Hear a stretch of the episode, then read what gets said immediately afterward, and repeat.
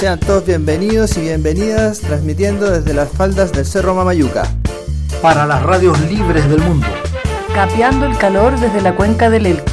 Prende la radio e infórmate de lo que está pasando.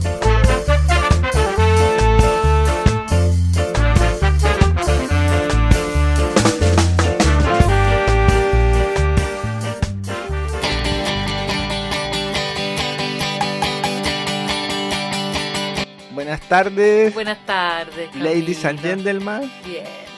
señoras y señores, niños, niñas, perritos, perritos, mascotas en la casa, todos sean bienvenidos. Estamos aquí transmitiendo desde las faldas del Cerro Mamayuca para las radios del mundo con mis queridos y queridas compañeras radialistas.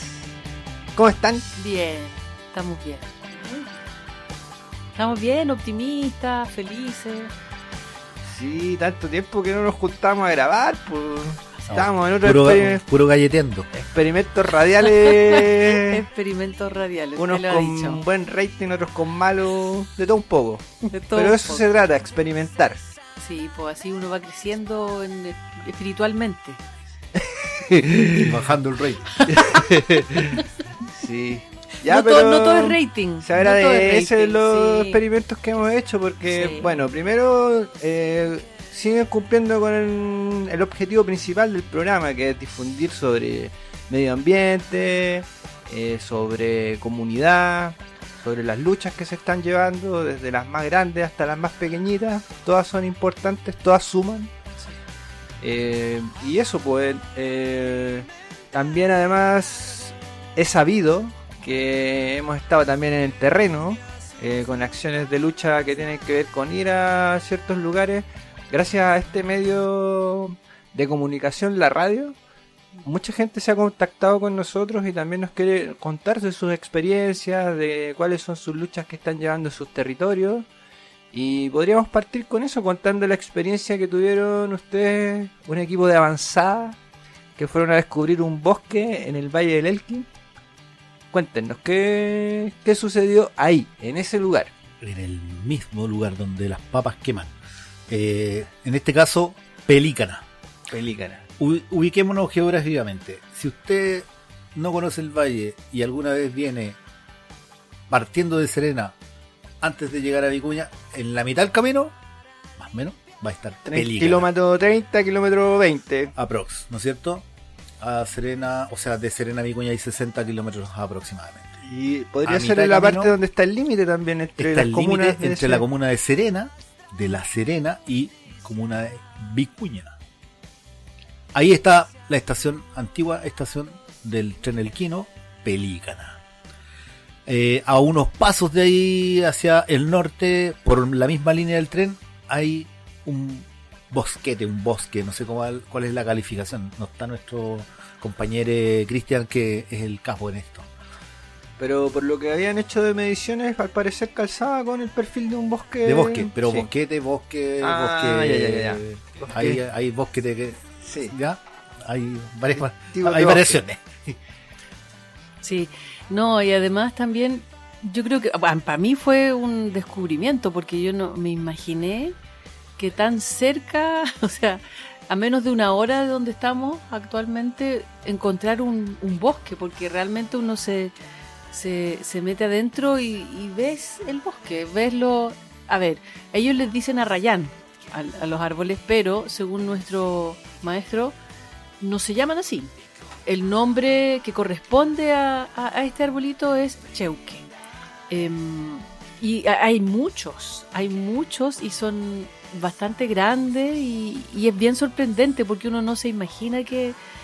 que Es como los bosques del sur, el bosque Sí. valdiviano, pero de Sí. solo Cheuque, donde uno tiene que pasar por abajo de los troncos Claro. inclinados, entre dos troncos, con mucha vegetación que tapa el sol. Mm, Por lo tanto, hay que meterse por unos túneles, etcétera. Eh, ¿Encontraron ahí el nombre Es, científico? es Cheuquén, no. Cheuquén. Cheuquén, sí, endémico de Chile. Y se puede encontrar eh, de manera localizada y puntual en las regiones de Coquimbo, Valparaíso, la Metropolitana y O'Higgins. Y más abundante en el Maule, el Ñuble y el Biobío.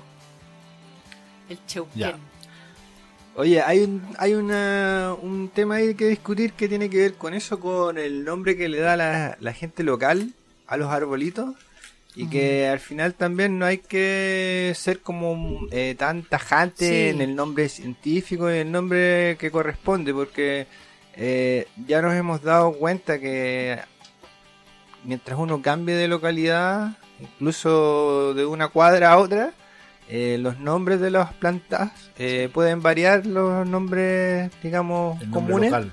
Exacto. Entonces, en realidad la identidad que le dé la, la gente local es el nombre que corresponde. la que vale, digamos. Exacto. Entonces, si por ejemplo lo están llamando Sí. Arrayán, eh, bueno, es un tipo de Arrayán Sí. que corresponde a esa zona. le dará su- pelícana. Exacto.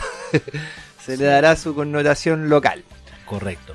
Oye, bueno, este bosque, eh, varias personas de la comunidad nos contactaron para que fuéramos a visitar y ver qué se podía hacer respecto de la protección, porque ya está sufriendo, eh, primero, la cantidad de basura que la gente tira Oh. desde la línea del bosque es así, pero Es un basural. un basural así, gigante.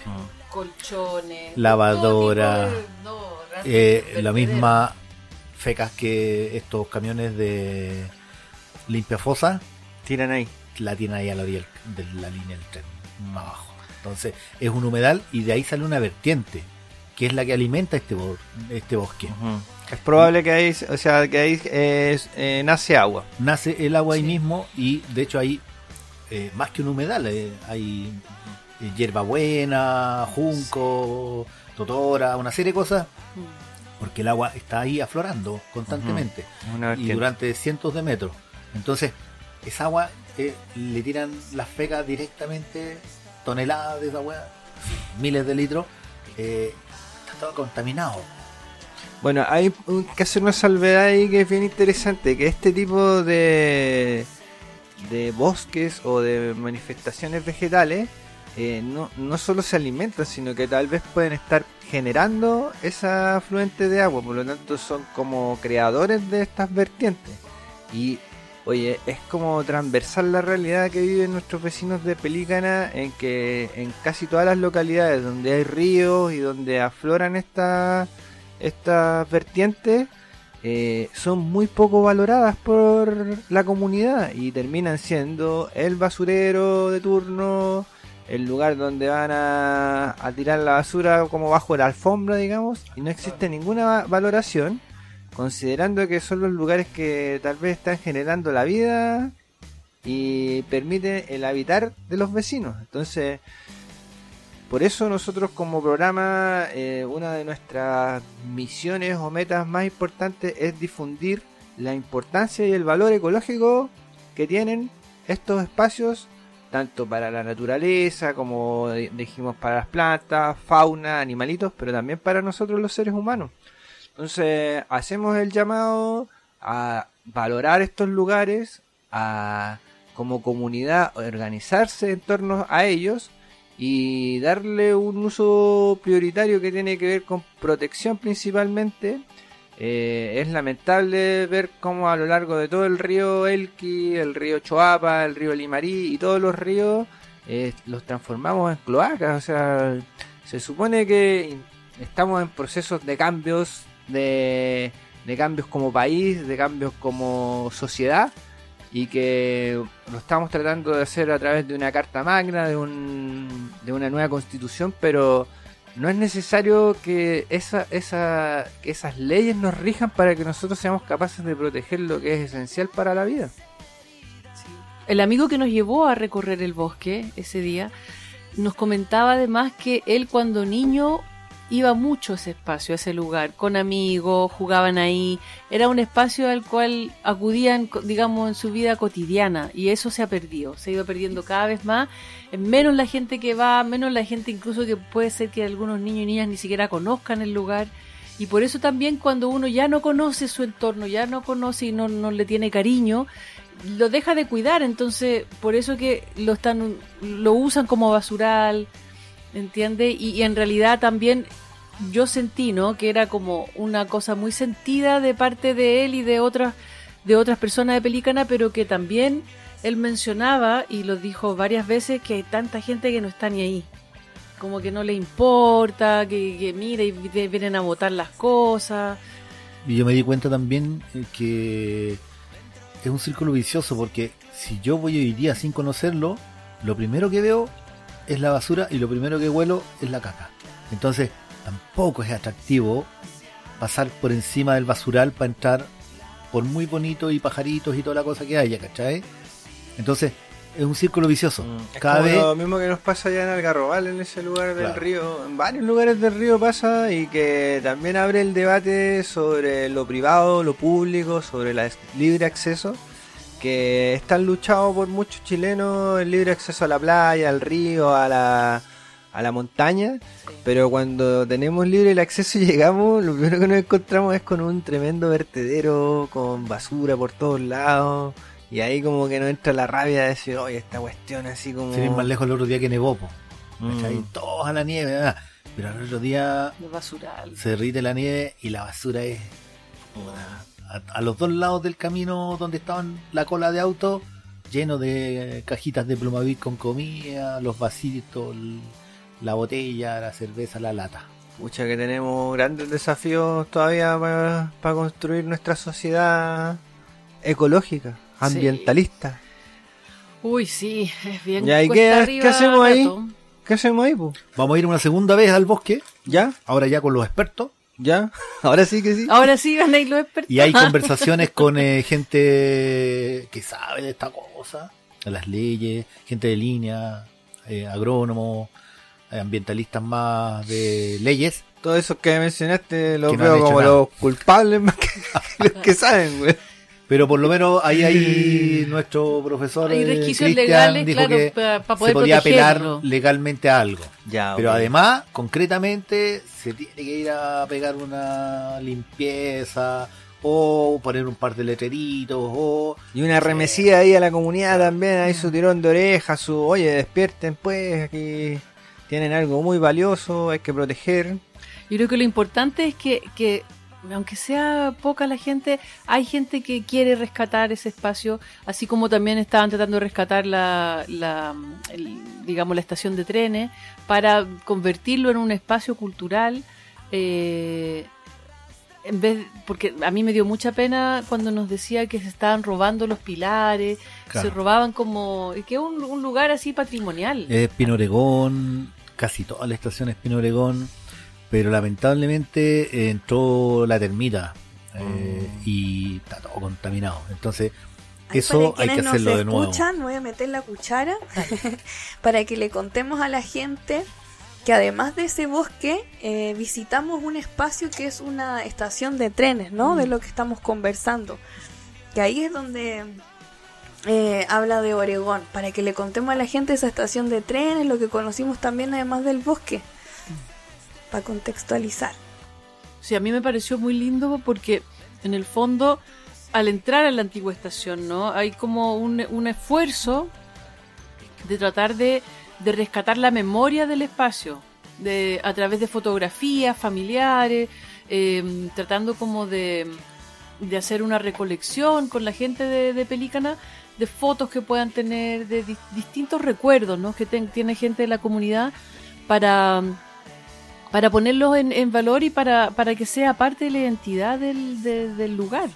Contar que eh, nos, nos decía él, Nelson, que eh, por algún tiempo eso, después de haber estado abandonado, fue escuela, la misma estación.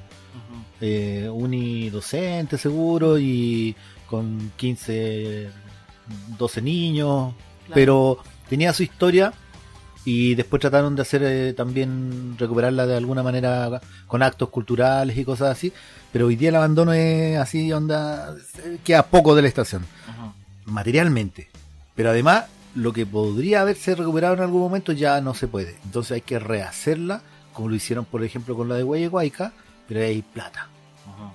La de Guayeguayca se transformó en un museo hoy día y está, son de la misma época, el mismo material y todo, los adobes y toda la cuestión, la misma arquitectura, pero con plata bailan bonito.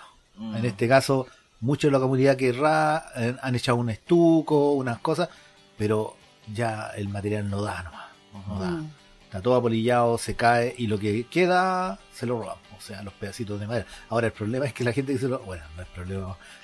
Es problema para ellos, digamos. Además, Enviando las termitas. es que se llevan las termitas para la casa. A terminar de comer toda la casa las termitas. Ya, pero bueno, son casas ecológicas, pues comestibles Y biodegradables. Biodegradable. Orgánica, claro. Oye, amigos y amigas, mientras ustedes hacían el recorrido en este bosque de Pelícano, yo también me desplacé hacia otra zona de nuestra región, de nuestra linda región de Coquimbo.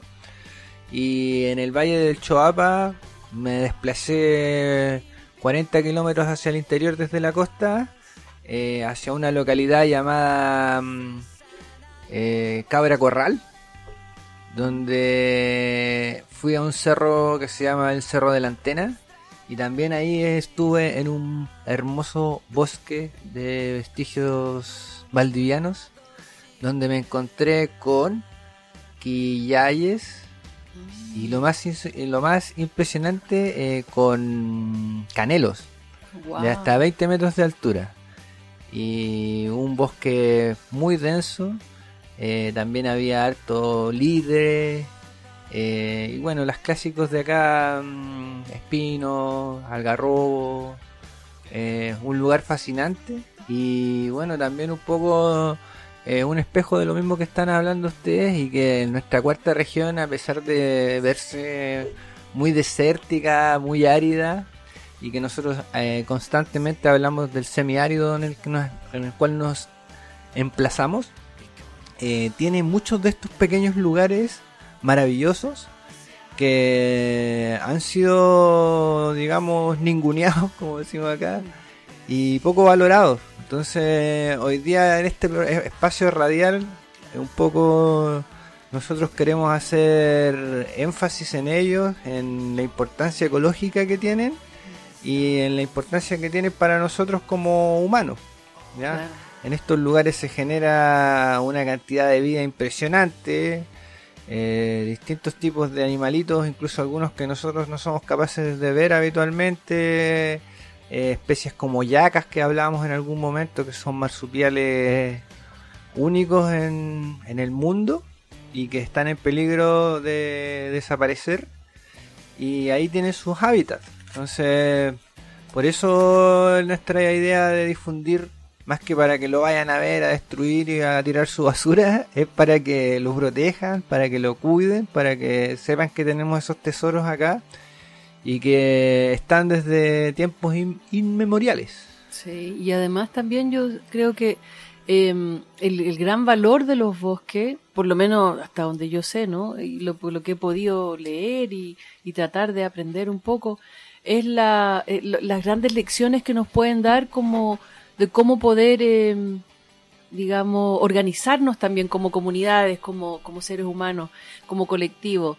En el sentido que en el bosque está, todo se da de manera natural y, y, y orgánica, pero además, eh, digamos, nada está de más. Nada está de más y nada está de menos. O sea, no existe la basura, todo se, se- se recomposta naturalmente, las hojas, eh, todo tiene su razón de ser.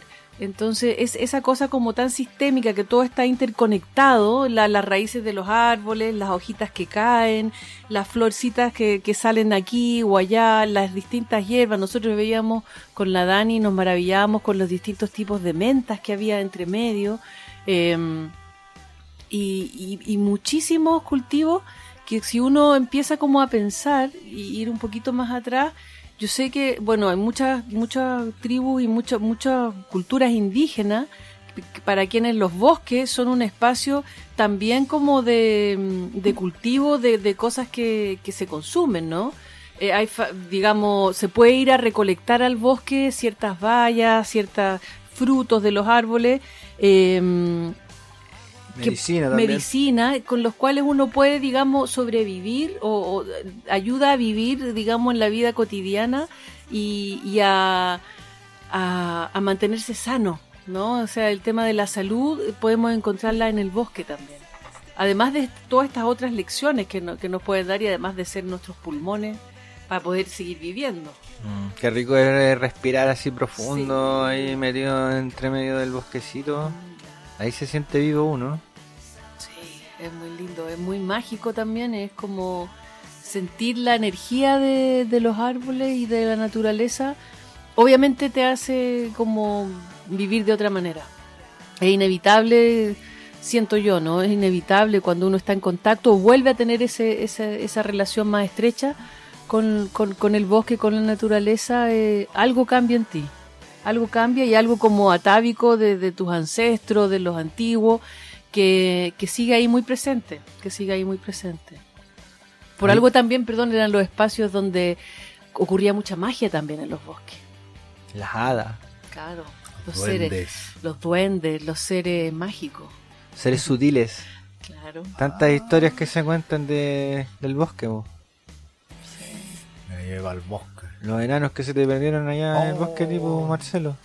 No, porque las cabras se me fueron para el cerro. Estos son otros. Oye, eh, ahí, se- ahí uno entiende mejor aún, o algunos aprenden recién, a que eh, en el bosque la basura no existe. No hay nada que sobra. Todo está en el mismo círculo integrado. Eh, nosotros somos los seres que aportamos basura. El concepto basura nace con la civilización. Entonces, eh, todos los plásticos, los metales, los vidrios, toda esa cosa es aporte humano. Y eso no es parte del bosque, porque el bosque to- todavía está en ese círculo virtuoso de la naturaleza. Muchas veces hemos hecho como alusión a que en, en- en las ciencias que tratan de ser más amigables con el medio ambiente o más ecológicas, el bosque es como el principio básico a seguir o el maestro a, eh, a seguir eh, precisamente por lo que tú dices, pues Marcelo, que es un lugar donde se genera la vida, se genera todo, pero a la vez no se está generando basura ni Nada sobra. ni un daño al medio ambiente cuando el bosque se desarrolla.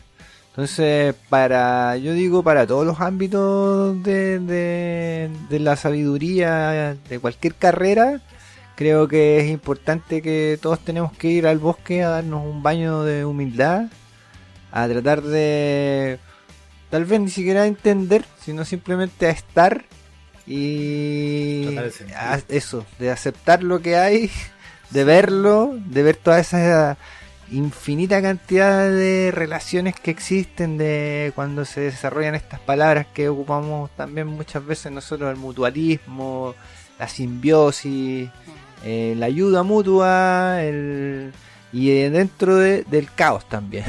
Sí, Claro. tiene Así que, eso ver es maravilloso. Claro, y tiene que ver también algo que también hemos tocado en otro programa, que es la permacultura, que es como una cultura que se, que se mantiene en el tiempo, es permanente.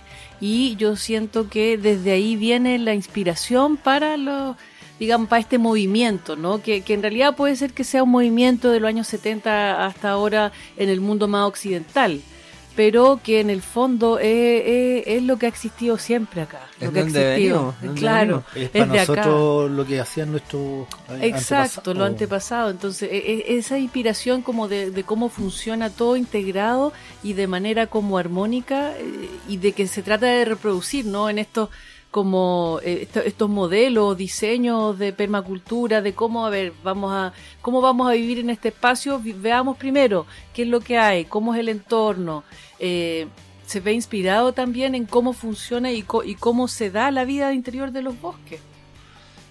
Yo cuando estaba recorriendo el bosque con las personas que andábamos, nos hacíamos la pregunta, ¿se imaginan en la abundancia que viviríamos si toda la región y si todo el territorio fuera así? Fuera así. Eso significa así como que en realidad todos nuestros problemas se solucionarían, así como, en primer lugar, nadie tendría que estar preocupado de la comida, porque sería abundante.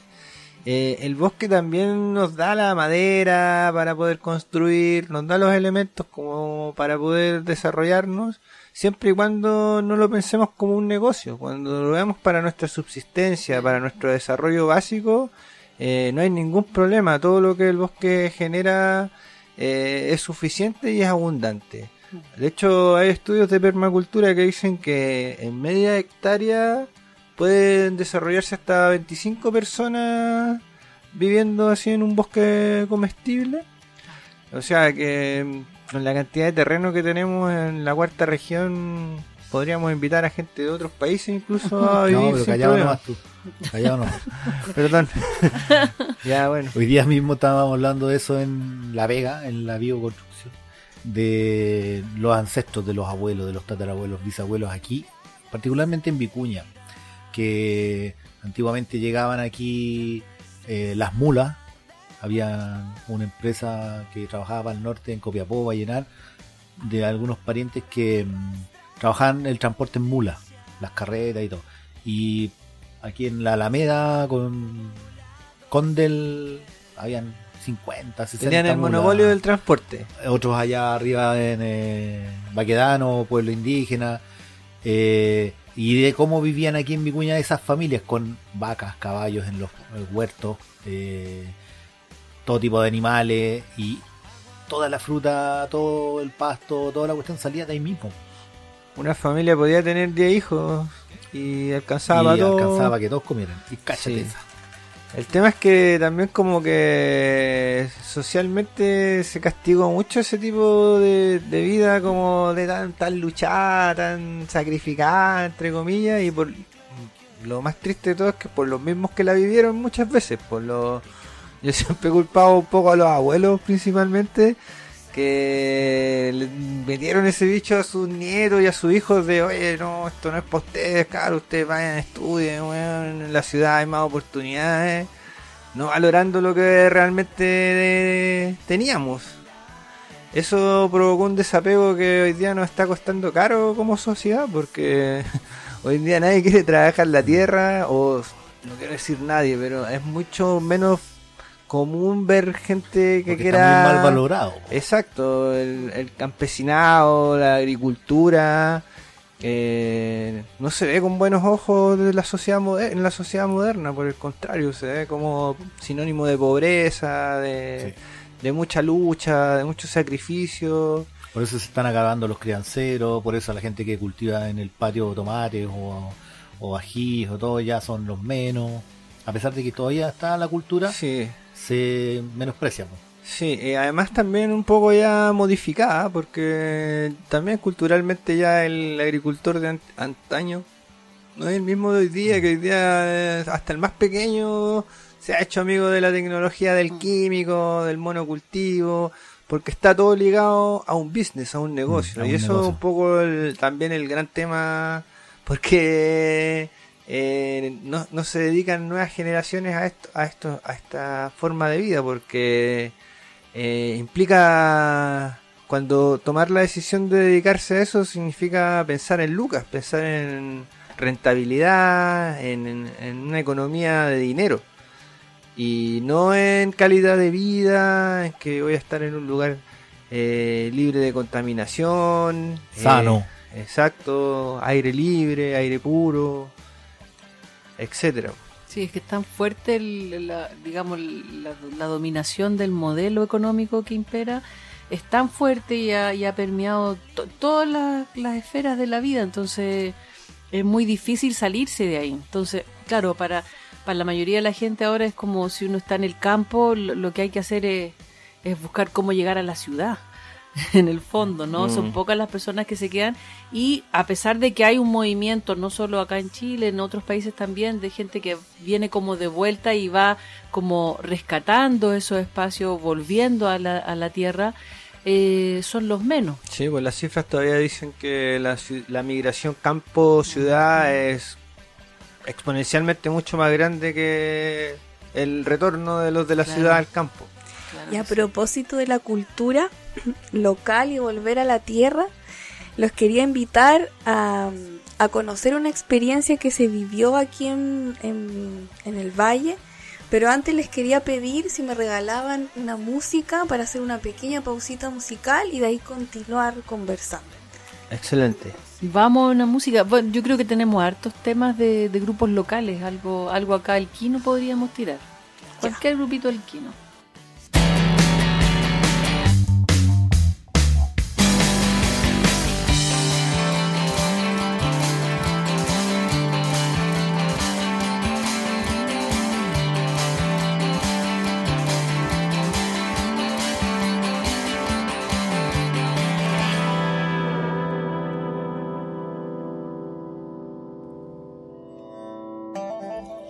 El tema que interpretaré ahora se llama La hipocondríaca, que es un tema que mm, describe el, el conocimiento sobre las hierbas medicinales que rescaté de mis antepasadas mujeres, mi abuela, mi bisabuela y mi madre.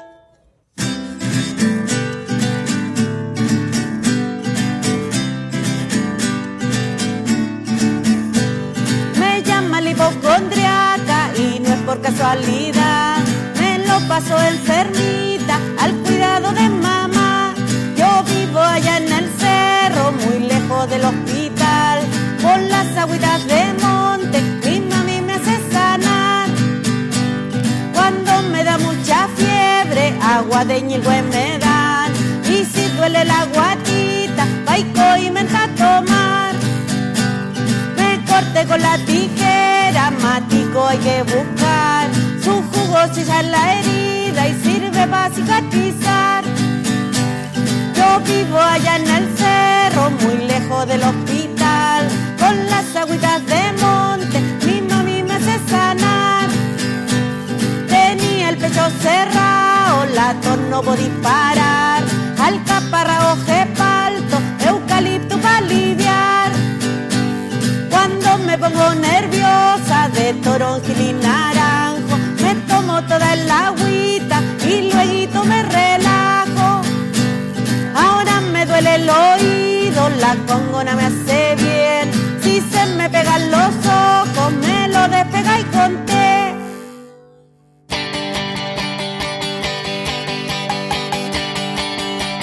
Bueno, seguimos y como había sido prometido en el primer bloque de- del programa, quería contarle a propósito de volver a la cultura eh, una experiencia que se vivió en el territorio de Chapilca, donde resiste ahí eh, un oficio ancestral que es eh, la tejedura de palo plantado, que es única. Aquí en Chile, en, Chapilca, hay unas poquitas en, en territorio de Copiapó, eh, en Limarí también quedan algunas, pero en Chapilca se ha concentrado ese, ese oficio que ha sido rescatando. Todo el mundo que viene al valle sabe que es parte de, de- de algo importante ir a conocer. Y hoy ocurre que hay una, una obra que intenta también poner en valor y rescatar este oficio desde una mirada crítica de lo que hablamos, ¿no? Porque esta precarización que ocurre en la tierra también ocurre en un oficio ancestral que tiene otra forma de producción, que no es este modelo económico y que hoy se enfrenta a la realidad que estamos viviendo. Se presentó una obra que se llama Las Parcas de Chapilca, que lo gestionaba eh, la compañía que se llama Circo La Cuarta Estación, eh, donde es una obra que está eh, adecuada por, por la dramaturgia Claudia Hernández, que creo que muchos la conocen. Ella escribió una obra sobre inspirada sobre las tejedoras de Chapilca. El Circo Cuarta Estación toma ese guion y lo acomoda a una expresión maravillosa que vivimos porque la experiencia no es solamente teatral, era audiovisual, era una puesta en escena, un montón de cosas muy interesantes. Y estuvimos ahí por la ventana y yo quiero invitarlos a escuchar a los actores que fueron parte de esta escena para que después vayamos como compartiendo un poco de pensar y seguir eh, problematizando, ¿no? ¿Por qué eh, ha costado tanto, cuesta tanto que esta cultura tan bonita siga en pie?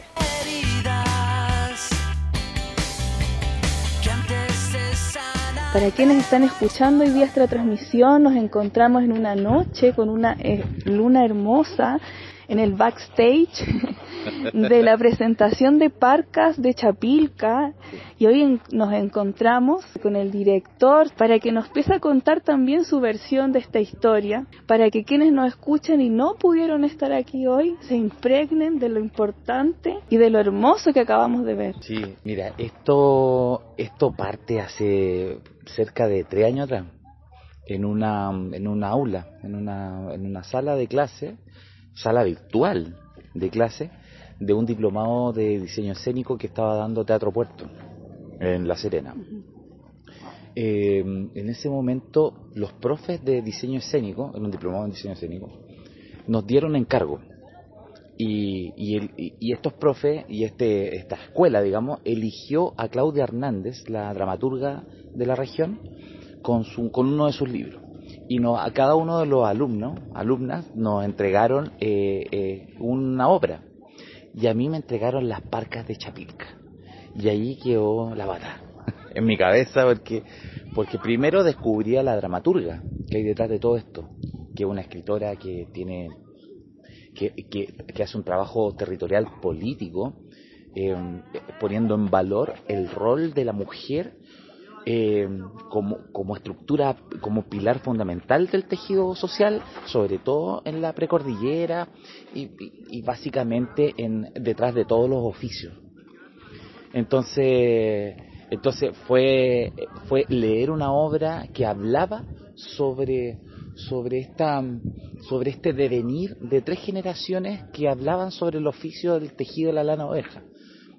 Entonces, imagínate, estudi- eh, en- dentro de un, del marco del estudio del diseño escénico, eh, todo parte desde la visualidad, desde ya, ok, este es un oficio, es de un oficio del tejido de la lana, de, de un soporte plantado en la tierra, y ahí empiezan a surgir eh, algunas formas, y como ya venía el pie forzado del, de la dramaturgia, entonces empecé como a reinterpretar estos roles y empezar a entender lo que estaba detrás de la obra. La obra habla mucho de la llegada del oficio, de la llegada de la, adultez de la mujer, la, que le pica la araña, que le duelen las manos, que mamá sentí el- esto- estos mitos que estaban detrás de, de este oficio, que era cuando llegaba, te llegaba el momento de trabajar en el, te- en el telar, era cuando te picaban las manos. Entonces, todas estas metáforas, toda esta poesía con la, con la cual se refería Claudia Hernández a la- al, al oficio, eh, como a mí como diseñador escénico se me instaló en puras visuales y lo primero que surgió fue un telar gigantesco porque porque a todo esto yo trabajo en soy diseñador escénico y gestor cultural de circo La Cuarta Estación entonces eh, rayo la papa con el circo y con va- más que el circo con las artes escénicas acrobáticas ¿ya? Ah, También hay un estigma con respecto al, al circo y la arte escénica. acro- Así que ahí hay un tema para eh, otro, eh, otro, otra línea. Eh, Al, al, al hacer este diplomado, obviamente que me estaba capacitando para mi, para mi equipo. Entonces, cuando llego con la idea, el chico dice, "Ay, ¿en serio? Ya, y vamos a hacer un telar de 6 metros por 6 metros, ya, ¿y cómo nos vamos a colgar? ¿Y quién se va a colgar? Y ahí empezamos a, a trabajar, a, a, a- a decir, ya, eh, ¿cómo, lo, cómo, cómo, ¿cómo avanzamos en esto? Primero había que construir este telar gigantesco. Y después empezamos a llamar a personas. No, no, presentamos fondos para poder financiar la llegada de, de- gente experta, de las actrices, de las artistas acrobáticas, que son expertas, que no habían en la, en la región. Habían, pero en realidad el, el trabajo que tú mismo viste es un trabajo que requiere de, de un esfuerzo gigantesco por parte de, la, de las artistas circenses. Entonces las convocamos, llegamos, empezamos a trabajar, tuvimos eh, cerca de nueve meses trabajando solamente musculatura, solamente subiendo, bajando, subiendo, bajando, entrenamientos diarios de seis a ocho horas diarias. Eh, después pasó un proceso de creación artística en donde, en donde trabajamos en colaboración con el director artístico de la, de la obra y en ese momento se asienta de- del director de la compañía, con la cuarta estación. Y de ahí se asienta y se genera este, este trabajo que, que se transforma en un- una codirección. Y el trabajo de dramaturgia se hizo una codramaturgia con las actrices. Todos empezamos a leer el mismo guion y empezamos a construir esta, este trabajo. Entonces ahí la, mi, la, mi autoría ya, ya era irrelevante porque ya tenía, ya tenía pie solo y estaba avanzando con una orgánica que, que a todos nos acomodó, porque finalmente, finalmente como tú decías, ya cómo construimos esta figura del director o la directora. Finalmente es, es- finalmente hay una propuesta estética basal, pero de- después cómo, cómo se desarrolla termina en esto que acabas de ver, que es, una, que es un trabajo multimedial que mezcla el circo, eh, eh, la, la- eh, audiovisual, eh, la música, la danza contemporánea. Como lo dije, yo no sabía, porque yo soy tejedora. Entonces yo, en verdad que sí. Lo que cuando uno sabe de lo que va a crearse en un tejido que uno hace, eso es la sorpresa que surge después de lo que tiene que ser, Sí, ¿no? esa trama que se desarrolla después de esta urdiembre. Porque finalmente este, este, este telar es, es cómo se urde la vida, ¿cachai? Y cómo se urden estas tres generaciones. Entonces tenemos, tenemos a la madre, a la abuela que murió y que se personifica a través del oficio. Está esta madre forzada que quiere implantar el oficio a, a la más chica y la más chica que no quiere estar en este lugar porque ¿por qué me tengo que hacer cargo de un oficio que ha sido tan ingrato contigo? Que te, que te tiene la columna para la cagada, que las manos para la cagada, a ver, ¿qué tengo que sacar adelante? Y ahí, y ahí nos preguntamos, ¿cómo nos hacemos cargo de los oficios?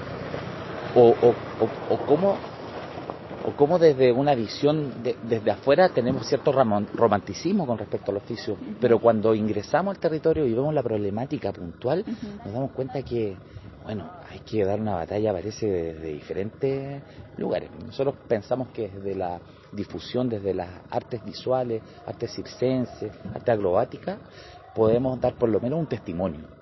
Y lo están haciendo y se agradece. por- y por eso también para nosotros por la ventana es importante escuchar todo lo que está detrás, porque es visibilizar, es mostrar, en poner en valor todo lo complejo que tú ves de lo que está detrás y lo que ustedes pudieron ver.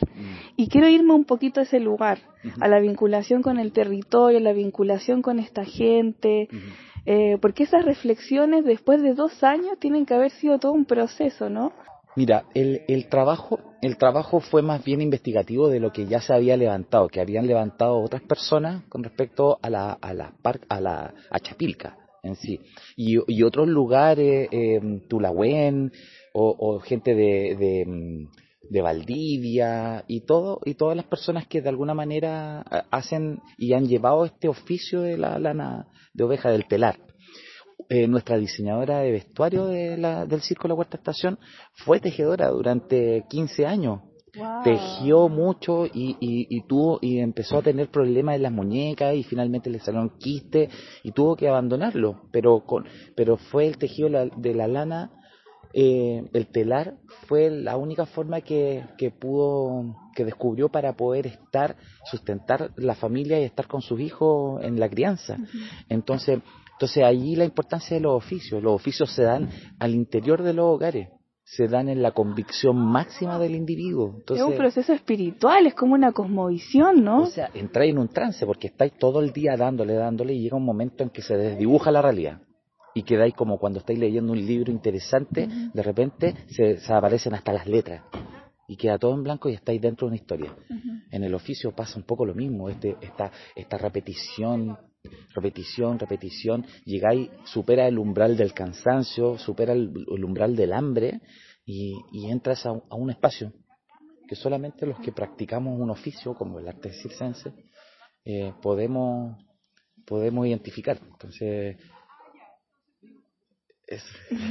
Y también, bueno, aprovechando porque hemos ido como conociendo los hilos de esta historia, y hay un hilo importante porque ustedes son una colectividad que tiene todo un proceso histórico también de recuperación, de reconstrucción y de, de creación autogestionada. ¿Nos puedas contar también un relato, otro pedacito más de esa historia que ya nos han contado por ahí?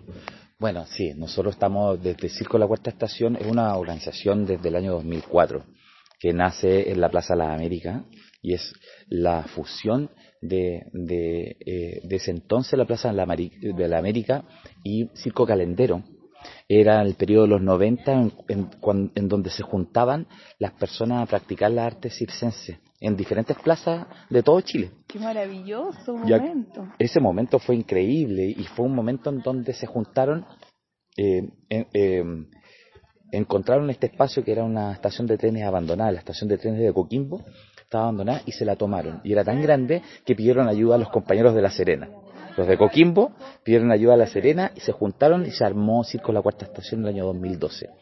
Y desde ahí eh, el circo como una organización funcional comunitaria sin fines de lucro eh, eh, eh, ha ido teniendo esta aposta de gente como toda organización social que, que van asumiendo distintas liderazgos que son a, a veces piramidales horizontales o a veces que de repente hay los caos y entre medio de todo esto se ha ido construyendo esta mm, esta esta historia que es el circo de la cuarta estación que hoy nos tiene los últimos cuatro años generando unos planes de gestión cultural importantes en el territorio, sobre todo para el territorio, para nuestros públicos, que son los mismos artistas, que han, des- que han encontrado en el Circo La Cuarta Estación un espacio para la creación artística, el desarrollo del arte circense, musculatura, entrenamiento, eh, eh, otros saberes eh, eh, horizontales, entendiendo que no hay una escuela dedicada al circo.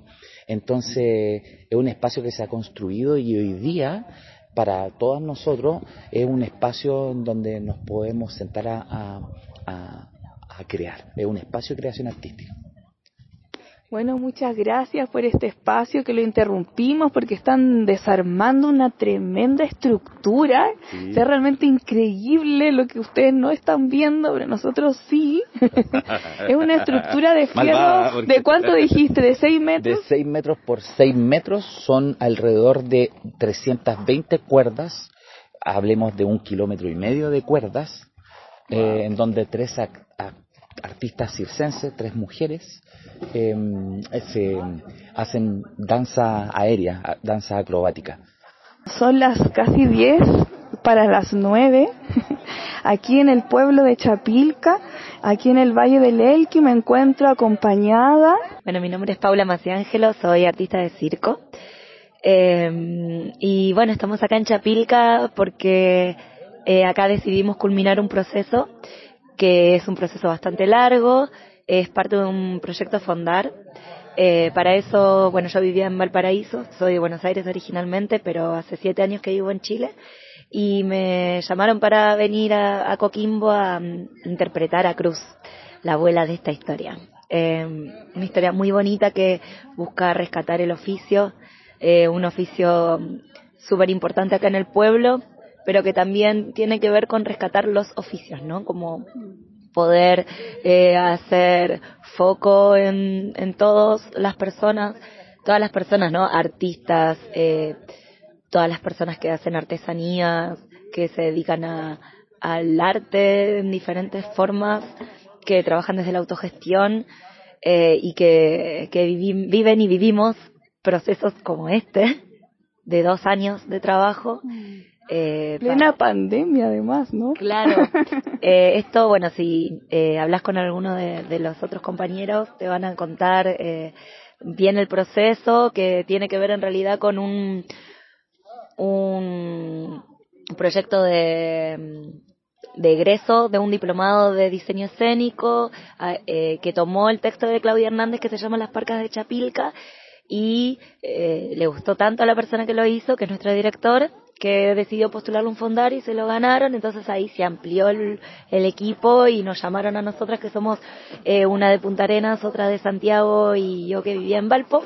Y nos vinimos para acá hace, en septiembre del año pasado a trabajar en este telar que para quienes no lo vieron aún es, un, es una estructura muy grande de metal de 6 metros de ancho por 6 metros de largo eh, de alto y tiene muchas cuerdas. Estas cuerdas eh, son 300 cuerdas que cuelgan, que en total son 3 kilómetros de cuerda, si las pusiéramos una al ladito de la otra. Y nosotras eh, interpretamos estas tres mujeres que son eh, madre, hija y nieta, o se entendió igual, abuela, madre y nieta, eh, que tejen el oficio y, y se trata de eso, ¿no? De cómo el oficio pasa de generación en generación y cómo las generaciones más jóvenes eh, intentan buscarse también una nueva vida y muchas veces irse de los pueblos. Eh, y esto como toda esta con- contradicción entre mm, que las personas puedan hacer su vida como la desean, pero también que las costumbres no se pierdan, que los oficios no se pierdan. Muchas gracias, muchas gracias. Ahora nos encontramos con Sebastián. Yo soy el iluminador de esta obra, en este caso. Igual soy el codirector con, con Pergoy, con Gonzalo, que es el director y autor de la obra, de la idea original. No, pues ahora a mí me tocó hacer iluminación y en realidad la trabajé más que nada con él porque es el diseñador escénico de la obra. Y mi pega consiste más que nada en revisar en la interpretación de las chiquillas, el trabajo de cuerpo acrobático que tienen y también las coreografías. Eso. Y para quienes nos escuchan, ¿nos podrías contar quiénes son ustedes? ¿Cómo surge esta historia? Ah, bueno, nosotros somos Circo, La Cuarta Estación, somos una compañía de circo de hace ya 10 años. Este fin de semana cumplimos 10 años, el pasado. somos de la región de Coquimbo y bueno, yo sí, yo soy el, también uno de los cofundadores de La Cuarta, éramos como 6, eh, antigua, ahora quedamos 2, 3 más o menos. Eh, y nada, pues recuperar un espacio que estaba abandonado hace 10 años, lo sacamos de la basura, le sacamos la delincuencia que había ahí y nos instalamos en un galpón, una maestranza de trenes, antigua maestranza de trenes abandonada en el 70 por la dictadura. Y la recuperamos y ahora la convertimos en un centro cultural donde no solamente hacemos obras de circo, sino que también damos talleres gratuitos, talleres pagados, también damos, aceptamos otros artistas que vengan y hagan colaboraciones o hagan obras. ya, ¿no? Entonces el espacio se funciona autogestionadamente y gracias al trabajo perseverante de un equipo gigante de gestión y, y también de directiva, hoy nos podemos financiar. Hoy trabajamos y vivimos esto todo el equipo que tú ves acá. Estamos dedicándonos a lo que nos gusta. Eso. Lo tenemos que decir muchas veces para situarnos, pero estamos en una transmisión en vivo para un programa de radio que se llama Por la Ventana, que vino aquí a, escuchar cómo se ha ido gestando esta historia. ¿Nos puedes contar ese pedacito de, de tu historia? Eh, bueno, el pedacito de, de historia es que, mm, bueno, aparezco yo, Julieta García, Leal, eh, como la Anita de, de, esta, de esta gran matriz hermosa eh, llamada Las Parcas de Chapilca, como mm, la personaje llamada Candela, que representa un poco esta unión entre la vida y la muerte, el inicio y el fin de, los ciclos eh, en torno al tejido, en torno al habitar también este territorio y, y viene un poco a unir la vida de las mujeres, como lo son las infancias también, po, eh, que, que convocan a, a las adultas, a los adultos a, a hacernos cargo de, del qué va a pasar, pues del qué va a suceder con lo que viene. Así que, mm, bueno, vengo a componer un poquito ese, ese lugar desde una, una pequeña llamada Candela, que, que, que vive en este territorio llamado Chapilca y que está mm, eh, habitando no la dualidad entre la abuela que ha vivido toda la vida del tejido, em, que ya está viejita, que, que también se quiere llevar a su mamita y, y ella no se quiere quedar sola, Candela no se quiere quedar sola y, y está en esa, en esa dualidad en que también el capitalismo no nos, nos llama, nos quiere, mm, nos quiere desterrar, despojar también un poco de nuestros saberes, de nuestro territorio y, mm, y ella también le entra la duda, pues porque mm, ¿cómo lo hago para sobrevivir si es todo tan rápido y, y el proceso es muy largo, como dice Candela? Toma tanto tiempo, eh, tengo que tengo que vivir desde mi, mi adolescencia, quiero quiero por ahí conocer otras cosas y estoy acá y tengo que quedarme y, me, y se demora, eh, pero a la vez amo lo que hago, amo este conocimiento, entonces aparecen y se presentan esas esas conversaciones ese, mm, entre entre las mujeres, que es algo que es contingente, que, que lo conversamos con con las mamitas de acá también, po.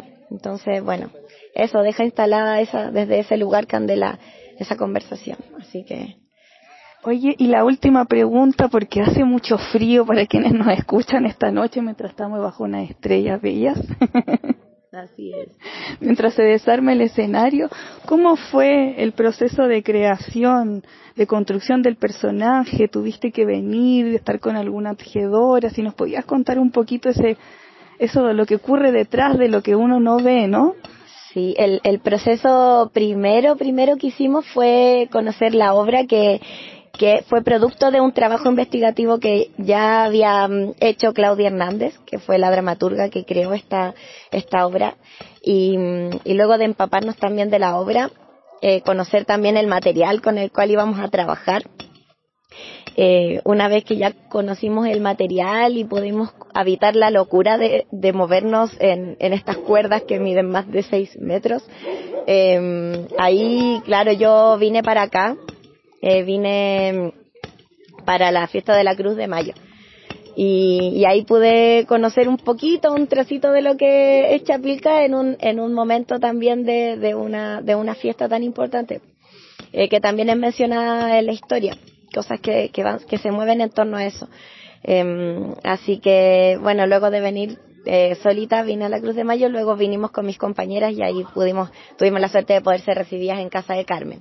Y ahí yo como Candela, bueno, conociendo a las nietas, me tocó el papel más entretenido porque me dediqué a jugar, a lesear, como... O sea, todo este personaje está inspirado en Carmen. Para quienes nos escuchan, Carmen también es una eh, tejedora que ha recibido ese don. Carmen Huerta, para quienes nos escuchan. Que va ahí, mira ahí, Carmencita, venga.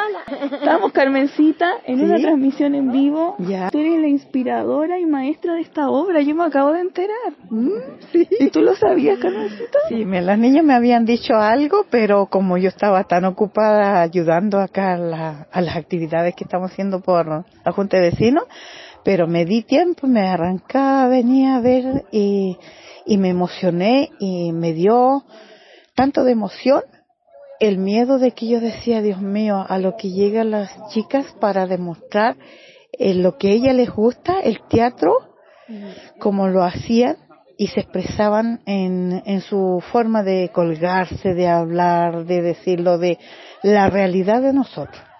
Que es, en realidad, le dije yo a mi hermana que estaba al lado mío, le dije yo, Marjorie, si es verdad, es lo que lo está diciendo, porque mucha gente no los valoriza, nuestros trabajos, que tantos sacrificios, días tras días, noche tras noche, que yo a veces me he puesto pensando de qué color voy a hacer nuestro trabajo. Y se pasan los días, las semanas, los meses.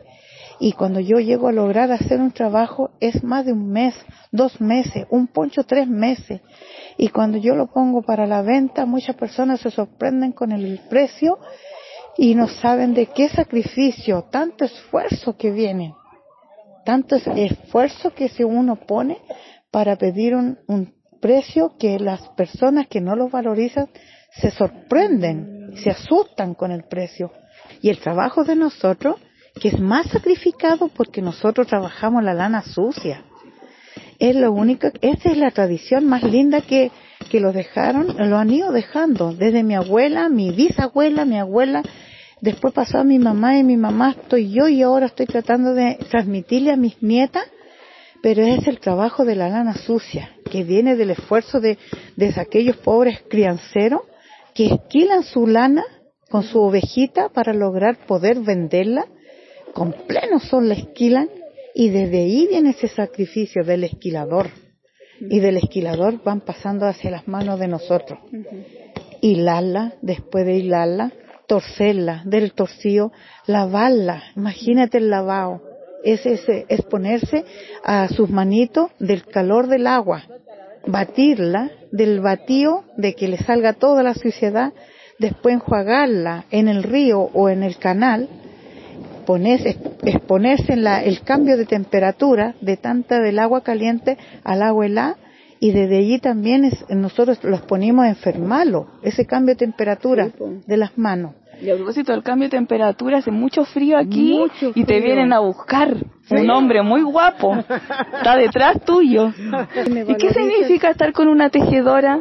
Uh, muchas cosas he aprendido mucho, hija. He aprendido mucho a, a lo que, a lo que, ¿cómo se llama? Enrollar la lanita o billar, sí, ¿Y qué le pareció la actividad que hubo hoy día, la obra? ¿Qué le pareció? Muy linda, muy linda. No me imaginé nunca que las niñas iban a aguantar tanto en la parte de arriba. Maravilloso Sí, esa, esa parte. mucho, sí. claro. Y adivine de dónde son. ¿De dónde? De Coquimbo. Ah, de mi sí, tierra. estamos unidos de cordillera a mar, estamos unidos, siempre Estamos unidos. unidos. El río siempre llega al mar. Sí. Aquí está su mar.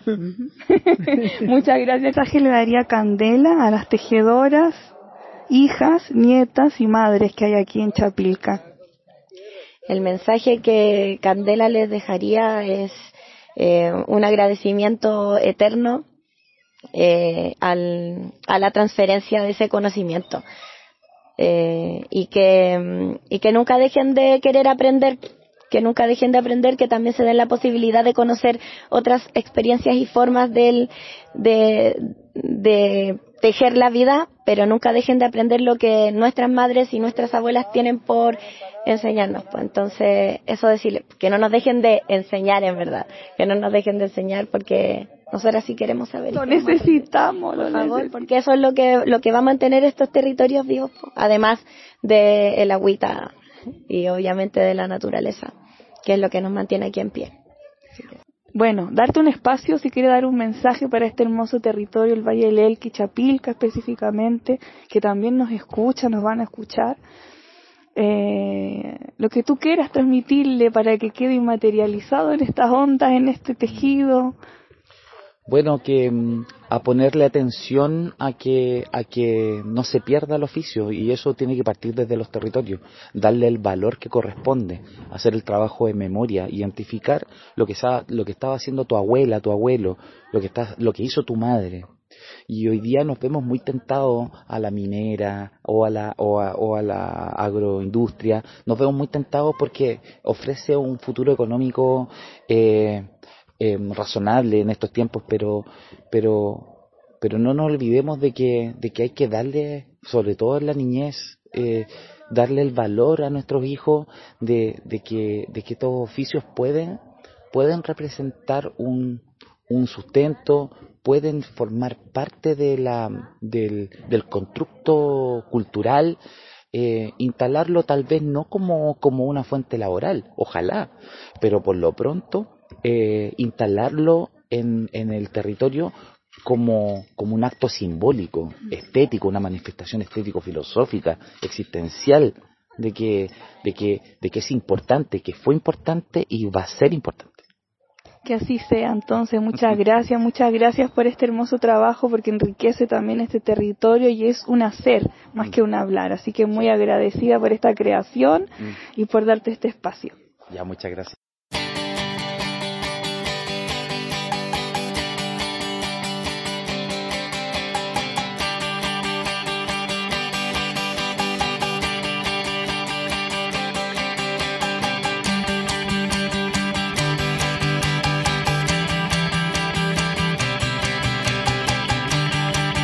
Qué buena. Sí, me encantó, me encantó la, la conversa, me encantaron los testimonios también y, y súper sincrónico con lo que estábamos hablando también, ¿no? De, de esto de, de cómo en el fondo este, no, no es fácil, no es fácil la vida en la ruralidad, no es fácil mantener tradiciones, estilos de vida, especialmente considerando el avasallamiento de este modelo económico, de este modelo neoliberal, capitalista, que, que impone otras lógicas de, de cómo se estructura el espacio, la cultura, las relaciones encima, ¿no? Va transformando esta, eh, la forma que tenemos de organizarnos y de vivir. Y, y eso se ve reflejado, por ejemplo, en, en- esta historia, en, el- en- la obra ¿no? que retrataron. Me encantó.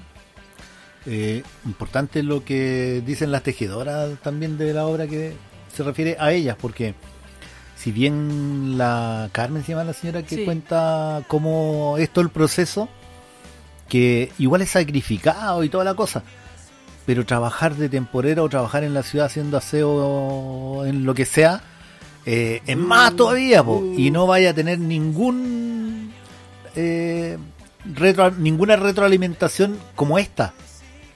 En que se valore, que hay una obra, de- una obra de teatro respecto de lo que tú haces y que quede en la historia del pueblo, por último, del, del valle. En cambio, si te vayas a la ciudad a trabajar en cualquier cosa de cajero de supermercado, con todo el respeto que me merecen los cajeros de supermercado, pero no es lo mismo. La hija de ella o la nieta de ella eh, va a perder todo esto, todo este acervo cultural a cambio de Lucas para sobrevivir.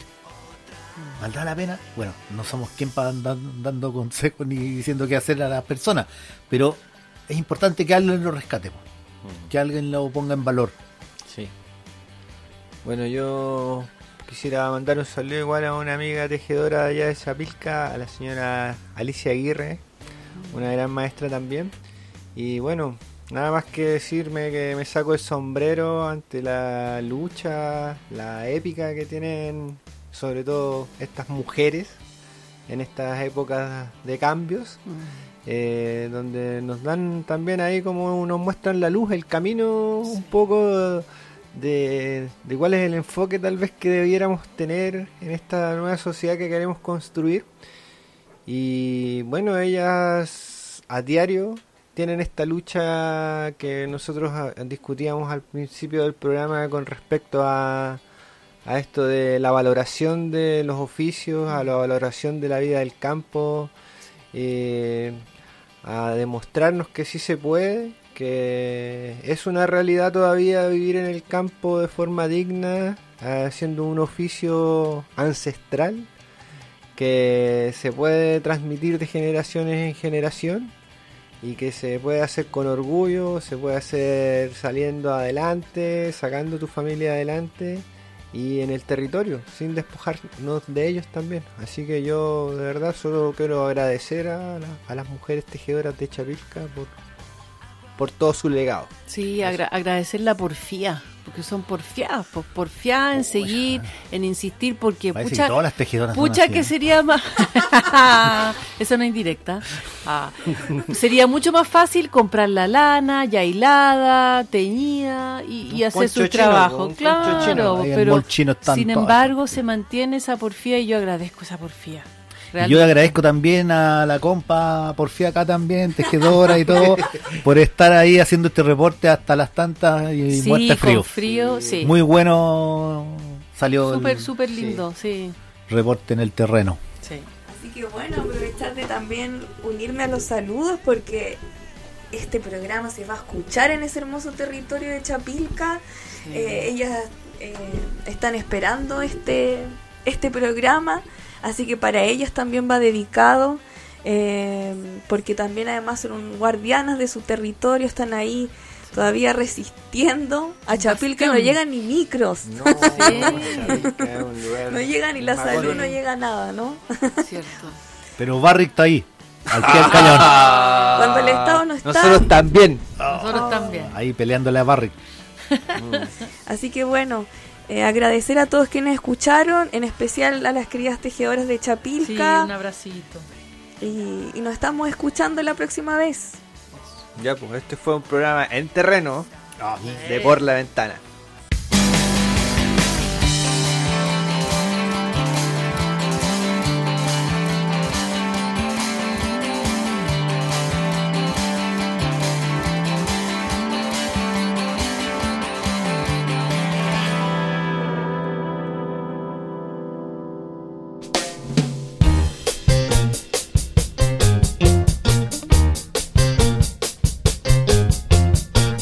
Acaba de escuchar Por la Ventana.